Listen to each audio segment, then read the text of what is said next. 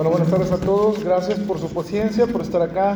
Eh, es un gusto poder participar en este encuentro de escritores y poetas. Eh, venir a Cadereyte y visitarlo a algunos de ustedes, quizá pues, no nos conocen a la mayoría, pero para los que vienen y apoyan las letras, gracias. Gracias por su esfuerzo, por su dedicación. A Lidia, la organización y todo el esfuerzo por traernos hasta acá.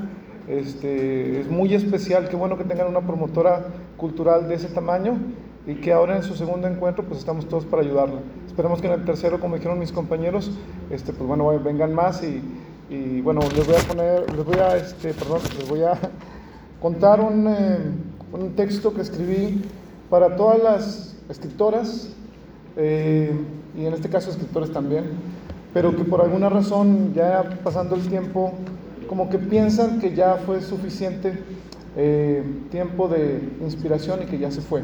Este se llama eh, Se acabaron las historias de amor. Siempre creyó que su vida avanzaba demasiado lento en comparación a la de los demás. Cuando llegaba a la estación, sus mañanas daban un giro al ser testigo eh, de los momentos que pasaban ante sus ojos y se preguntaba, ¿acaso es todo lo que hay?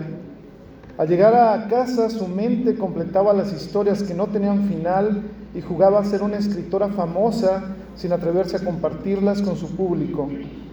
En su libreta llevaba la cuenta perfecta de todos los personajes basados en la vida real y cada detalle que los hacía especiales. Los primeros abrazos eran los más recurrentes, junto con las miradas interminables que se lanzaban de un lado a otro y que servían para dejar el enlace que al paso de las semanas daría fruto a la unión de dos personas que no estarían solas de nuevo. El amor decía que era lo que hacía funcionar la máquina y que ésta no se detuviera. Había días en los que se pasaba más de 12 horas pensando en darle el cierre perfecto a una historia que se le escapaba de sus manos. A veces se aferraba al insomnio con tal de quedar conforme y construía una más para poder seguir. En los inviernos veía escapar el frío y la gente corriendo mientras que otros se quedaban al aire libre con tal de estar juntos. A pesar de las condiciones climáticas, pasaron décadas y su montón de libretas se convirtieron en torres de tinta y papel. Era el registro perfecto que la hacía estar satisfecha de un trabajo que seguía disfrutando sin tener que darle explicaciones a nadie. Pero la vida le empezó a parecer un poco extraña porque sin ser de todo consciente, había algo que le iba faltando a sus historias. Poco a poco su material fue disminuyendo, quizá por cansancio, por falta de creatividad o tal vez por algo que había ignorado durante todo este tiempo. Una tarde, su caminar por las calles la llevó muy lejos de la estación.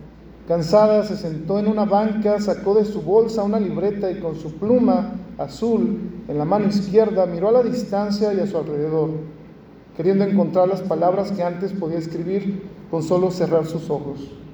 Pero simplemente la magia ya no estaba ahí.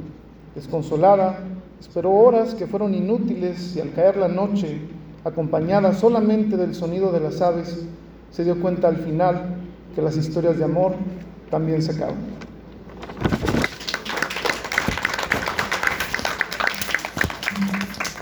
Y bueno, este lo escribí, escribí no nada más para Cadereyta, sino para todo México. Es una versión alternativa de un texto que aparece en mi libro de Estación Kimura. Mañana ahí va a estar a la venta, por si les gusta. Este, se llama 1327. Es de todo lo que hemos venido aguantando en México. No nada más nosotros, nuestros antepasados también. Espero que les guste. Como el poeta denostado dijo una vez, en México, lo que se ama nunca muere. En el último día el mundo acabará con nosotros y las lágrimas derramadas por las desgracias ocurridas se irán al espíritu que alimenta las ganas de volverse a levantar del suelo. Aunque a veces corremos para escapar del pasado, estoy seguro que caminaremos juntos hacia el futuro, recordando en cada momento que se nos dio nada y a pesar de todo, nuestro recuerdo estará unido al instante que vivimos no importando si queda olvidado o dentro de las páginas de un libro. Al final quedará nuestro esfuerzo, lo poco o mucho que ayudamos a ser mejores a los otros y el ejemplo perpetuo que dejamos en la memoria de los que vienen, esperando que ellos puedan ser la nación que nosotros no pudimos construir.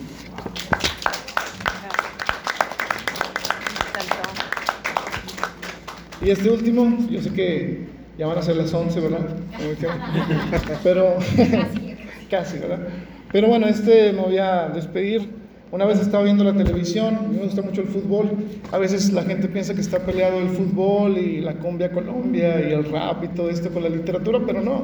Son, son artes. Este, creo que un balón de fútbol en la cancha hay 22 jugadores y todos tienen una historia detrás. Pero esta historia no es de fútbol, es simplemente para traerlo al, al tema.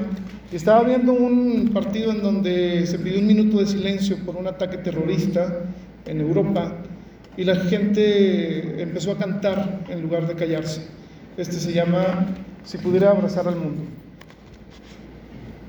Una bomba estalla al otro lado del sol, las calles se vacían y por un momento no hay nada más que silencio, hasta que éste se quiebra por las secuencias que aparecen en tu mente. La sonrisa de un amigo que te extendió su mano cuando más la necesitabas los sueños de un niño que no tenía nada que perder y que los viste convertirse en realidad con el paso del tiempo. La hazaña del regreso de tu equipo cuando todo parecía perdido y muchos le dieron la espalda, pero menos tú, aunque estuvieras a cientos de kilómetros de distancia. Las últimas palabras de tu abuelo, que aunque ya no eran para ti, las conservaste porque estabas dentro de la conversación sin que él lo supiera. Los incontables paseos con tu mascota, en el parque que parecía que iban a durar para siempre, y el día en que la mirada de ella, en medio de toda esa gente, te alcanzaría y se sentarían juntos empezando una historia que iría más allá de lo que se considera especial. Son los protagonistas del último gran show de la Tierra y te das cuenta que un minuto de silencio nunca va a ser suficiente. Si pudiera abrazar al mundo, lo haría, porque de esa manera quizá más gente estaría convencida de que cosas como esas no se pueden recuperar. Gracias.